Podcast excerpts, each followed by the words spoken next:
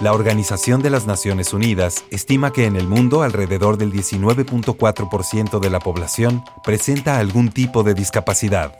Como sociedad tenemos la oportunidad de unirnos, crecer con empatía y desde la diversidad fortalecernos. Radio Más presenta Encuentros.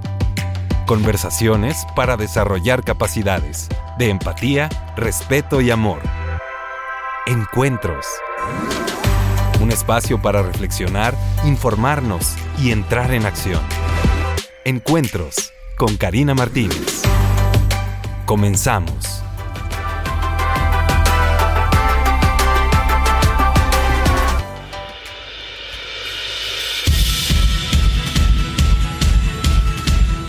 Hola, muy buenos días. Bienvenidos a esta semana. Iniciamos el lunes tempranito, tempranito, tempranito. Me encanta tener la oportunidad de saludarles porque así les deseo un feliz inicio de semana, una feliz mañana y por supuesto una invitación a que se queden con nosotros estos 30 minutitos de diálogo, estos 30 minutitos en donde intentamos mostrar un panorama más amplio de nuestra maravillosa diversidad humana.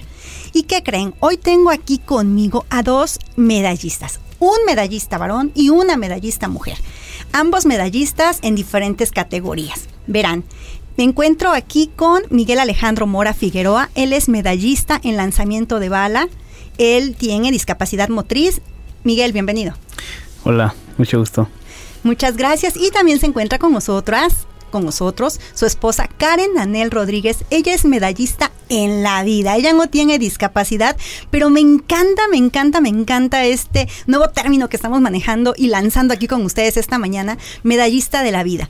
Porque generalmente cuando vemos a un medallista, en este caso paraolímpico, decimos, ay, él echó ganas, ¿no? Pero él echó ganas y detrás o a un lado hay un gran equipo que le impulsa y ese impulso casi nunca se ve pues aplaudido. Y hoy sí tenemos la oportunidad de tener con nosotros a la medallista de vida que acompaña a Miguel, que es su esposa. A ambos les doy la bienvenida. Hola, gracias. Pues bueno, ¿qué les parece si iniciamos?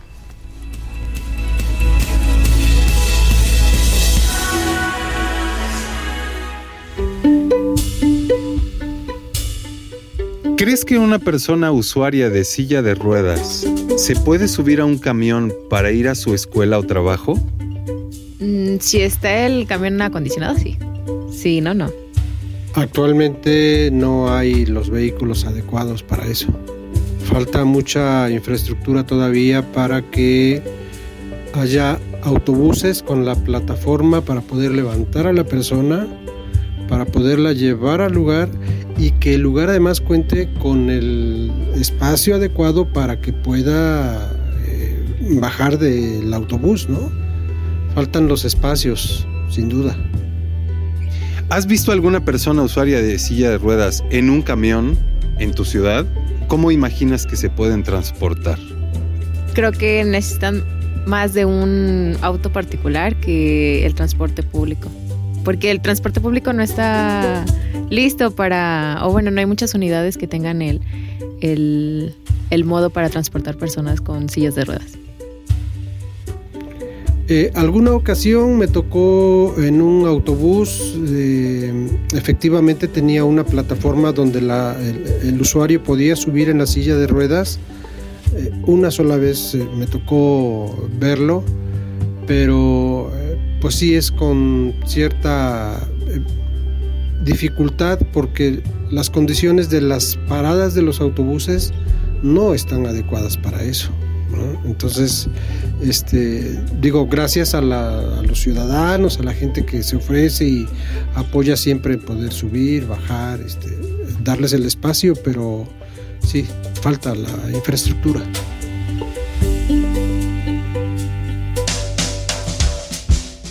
Sin paternalismo ni sobreprotección. Mejor con información, confianza y amor. Encuentros. Por Radio Más.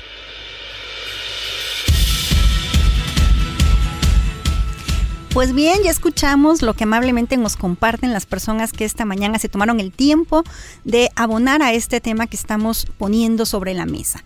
Todas y todos, todes tenemos el derecho a trasladarnos libremente por toda nuestra ciudad y por todo nuestro país.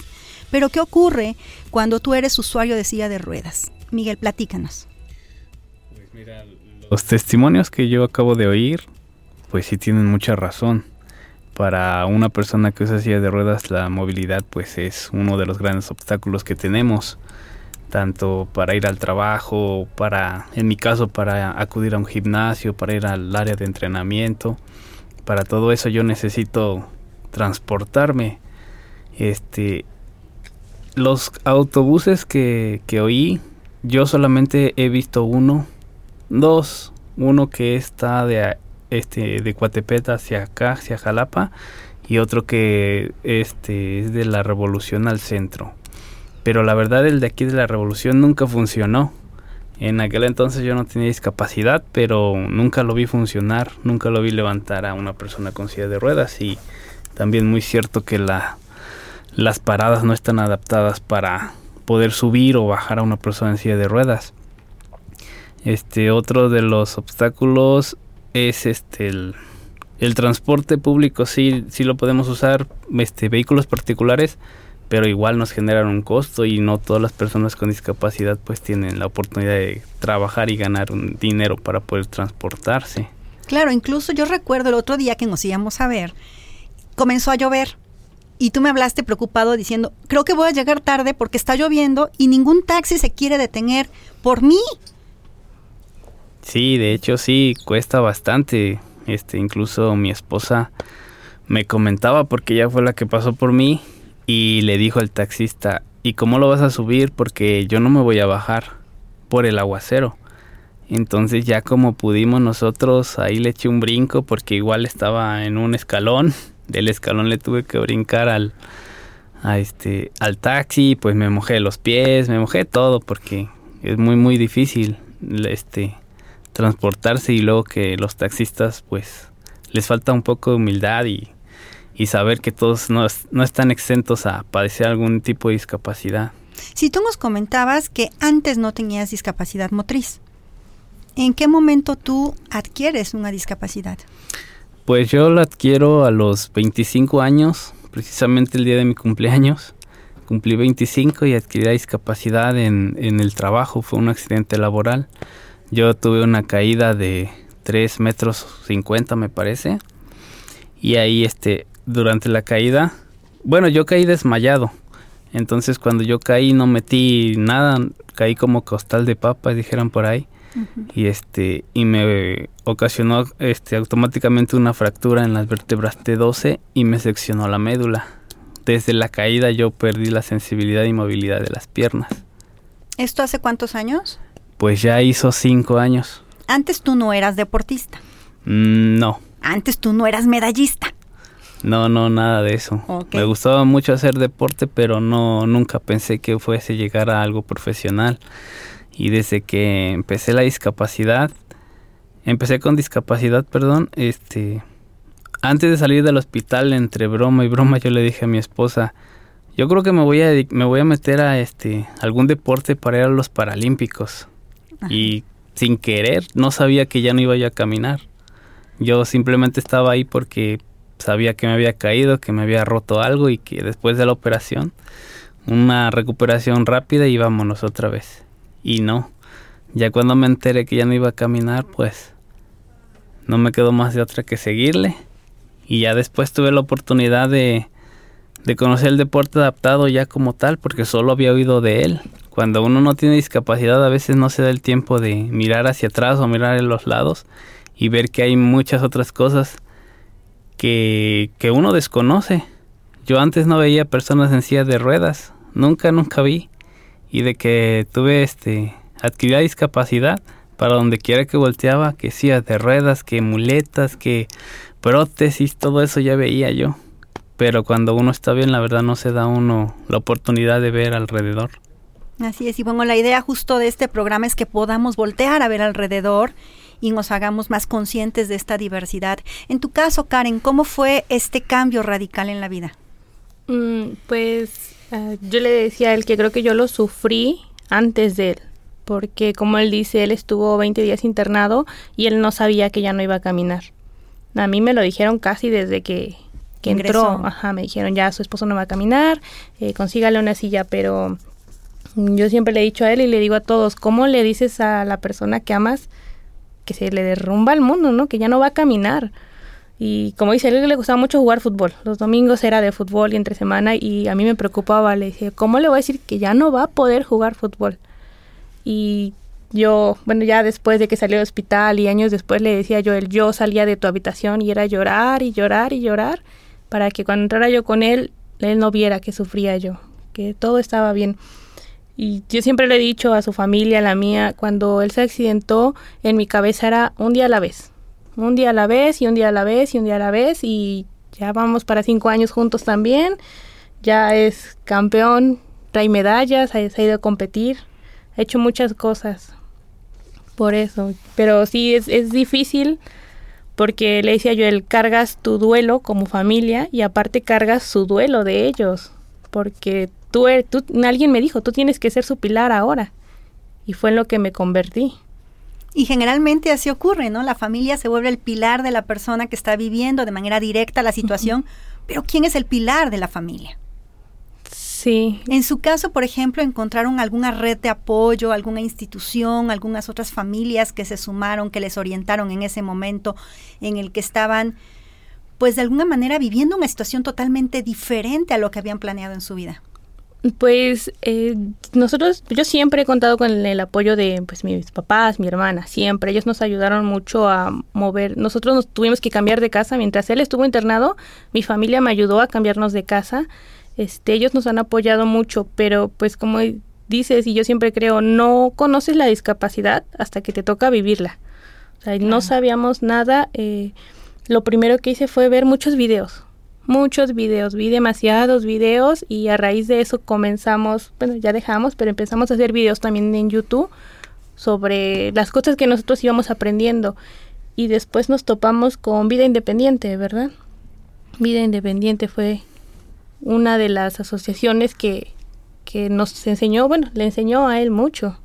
Sí, en cuanto a movilidad tuviste que aprender muchísimas cosas, ¿verdad, Miguel?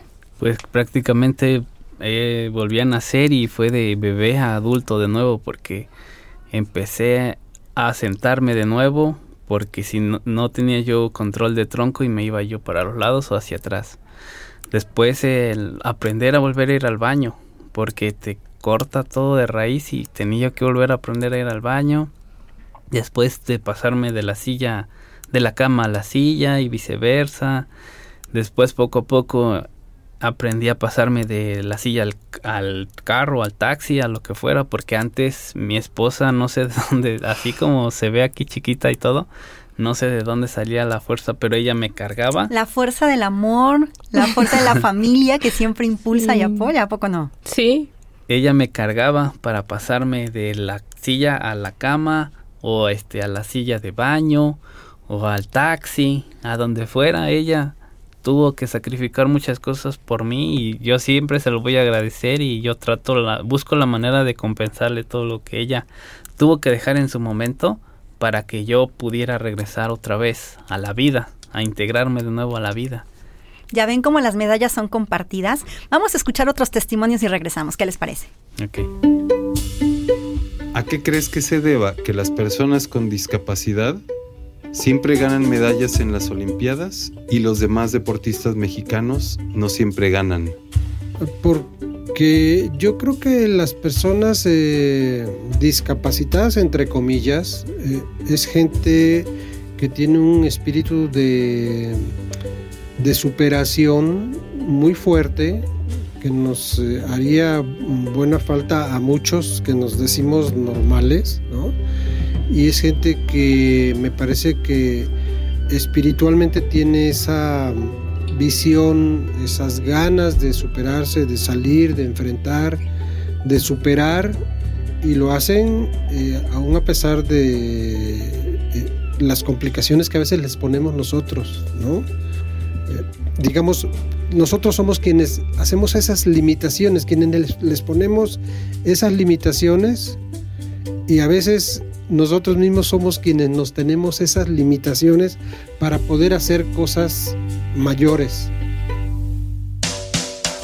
Pensar que las personas con alguna discapacidad no pueden hacer las cosas es un estereotipo y es un error. Encuentros.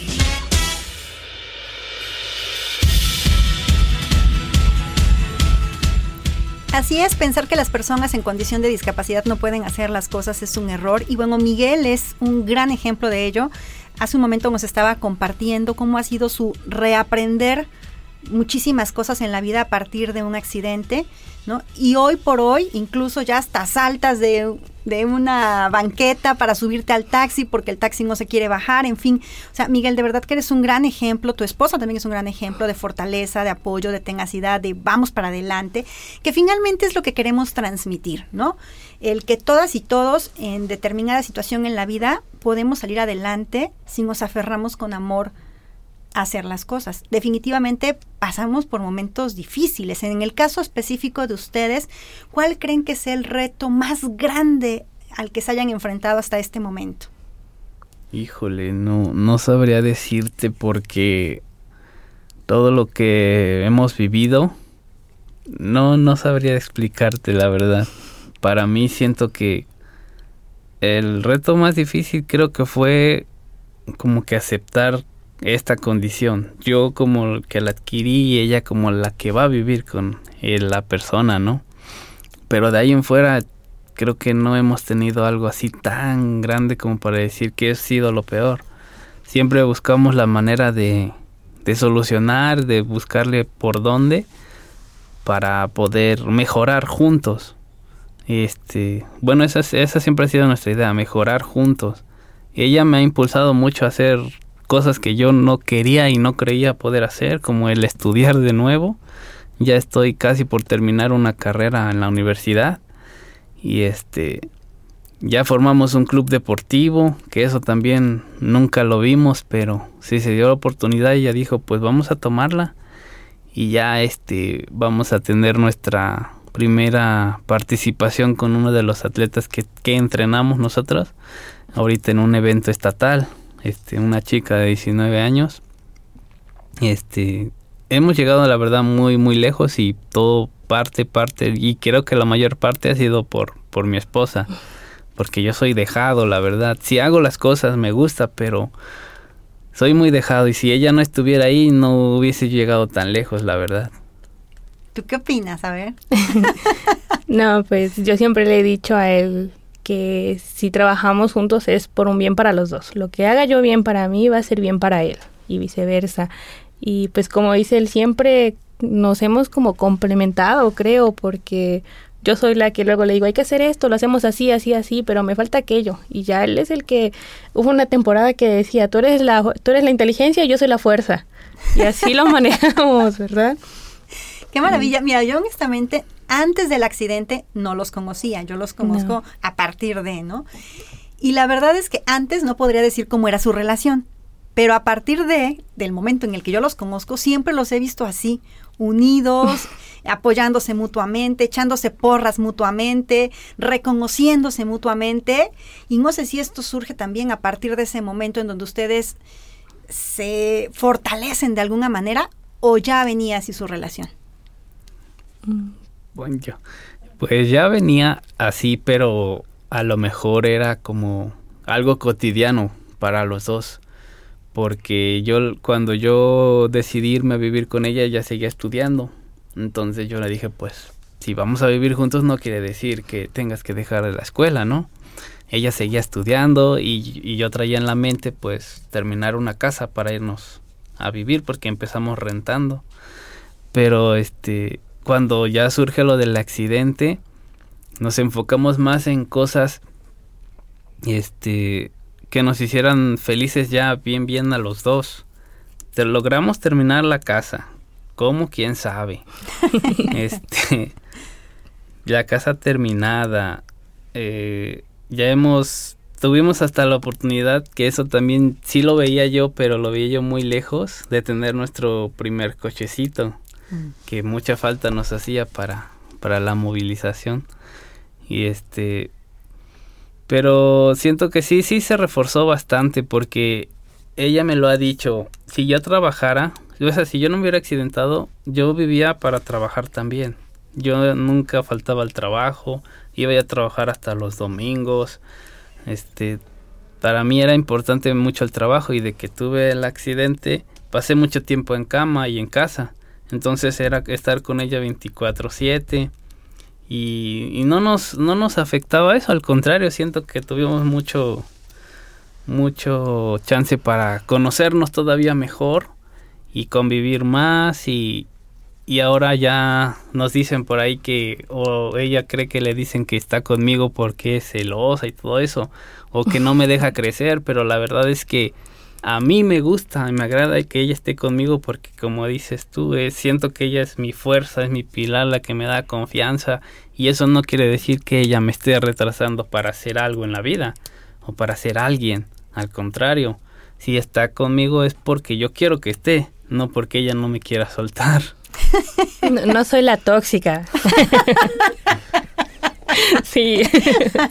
No, la verdad es que eso se nota a leguas. de, verdad se nota una pareja muy complementada, muy armónica, muy feliz. Y creo que, que también es de las cosas a las que debemos aspirar todos en la vida, a tener relaciones sanas, amorosas. Y ustedes son de verdad un gran referente también en ello. Y bueno, hace rato que preguntaba de los retos, yo recuerdo que en algún momento, porque ya hemos tenido otros momentos de cercanía, ya hubo por ahí un foro, unas conferencias, una entrevista previa. Y bueno, ya por eso conozco un poquito de la historia. Pero sí me gustaría que las personas que hoy nos están escuchando sepan esta parte del reto en cuanto a reaprender, ¿no? Tú te enfrentas a esta situación y ahora tienes que aprender movilidad, por ejemplo, y ya dijeron que una asociación civil fue la que justamente les apoyó, pero esto te implicó un viaje, ir a otra ciudad, costear tu transporte, costear, costear ciertas cosas y que incluso no tenían el recurso para hacerlo. ¿Cómo fue ese momento? Pues eh, se dio un curso, ¿verdad? Cuando él tenía como cinco meses de accidentado, eh, Vida Independiente precisamente oferta cursos, creo que son cada año, en Ixtapa. Y pues les estuviera una semana donde a él le iban a enseñar, pues como dices, otra vez todo, a ser independiente. Pero el curso, el curso nos salió como en 10 mil pesos, ¿verdad? Todo, o sea, con transporte, pagar las inscripciones de ambos, este, todo y empezamos a hacer rifas, empezamos a pedir apoyos, ahora sí, puerta por puerta, rifando, este, recuerdo que familiares nos regalaron que ten esto para que rifes, que ten aquello para que vendas, o sea, nos apoyaron mucho, fue, creo que fue la vez que más anduvimos batallando por, por cuestiones económicas, pero pues era muy importante, o nosotros creíamos que era muy importante que él fuera. Y sí, cuando, cuando este, él vino, él se va al curso, pues quería que estuviera yo con él siempre ahí, ¿no? En ese momento sí, necesitaba él que estuviera yo ahí. Después del curso, él ya empieza este a ser más independiente, empieza a hacer y lo empiezo también yo a dejar hacer sus cosas. Le decía yo, pues se te acabó el que te la que te cargaba y todo eso ya, ya se fue, ya tú puedes solo. Adiós sobreprotección, ahora vamos todos para adelante. Sí, sí. pues muchísimas gracias por compartirnos su experiencia. Estoy segura que muchas de las personas que nunca se han enfrentado a una situación como esta, hoy ya tienen la oportunidad de tener un panorama más amplio y también las personas que quizá en este momento lo estén pasando, ya también ven en ustedes como una luz, una esperanza de que, ah, mira, sí se puede, ¿no? De repente hay retos que sortear, pero sí se puede y ellos son un ejemplo. ¿A dónde los pueden contactar? Yo sé que ya arrancaron también con este club deportivo. Todas las personas que deseen participar, ¿a dónde los pueden localizar? Pues mira, las actividades del club se están llevando a cabo en el Centro Comunitario del Moral. Este está ubicado lo digo así porque es el referente que en el que más se ubica la gente, donde estaba antes el mercado del moral. Ok. Y junto está el telebachillerato Revolución. Ahí es donde llevamos las actividades y también es una actividad que viene parte del ayuntamiento, que es a donde yo laboro y me, me echaron la mano. Bueno, me impulsaron a que lo llevara a cabo también, entonces ahí la estamos llevando a cabo. Este, y también pueden verlos en, en el Facebook, Sí, en nuestro Facebook se llama Club Pitbulls Jalapa.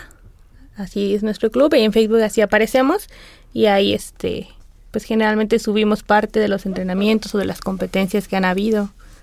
Pues muy bien, les agradezco muchísimo que nos hayan compartido pues parte de su experiencia y también esta valiosa información. Bueno, un abrazo muy especial en esta ocasión para nuestros amigos taxistas, para nuestros amigos transportistas, que estoy segura que hoy se le están rifando y dicen, hoy por hoy sí voy a transportar a las personas en condición de discapacidad porque tienen el mismo derecho que yo. Entonces, muchísimas, muchísimas gracias. Que tengan una excelente semana. Les recuerdo que ya está en Amazon el libro Tips para una vida de éxito para personas con síndrome de Down, que hoy por hoy ya es un bestseller. Gracias, gracias, gracias a todo el interés de la comunidad. Que tengan excelente semana y recuerden que por aquí nos escuchamos el próximo lunes. Radio Más presentó Encuentros. Conversaciones para desarrollar capacidades de empatía, respeto y amor. Les esperamos la próxima semana.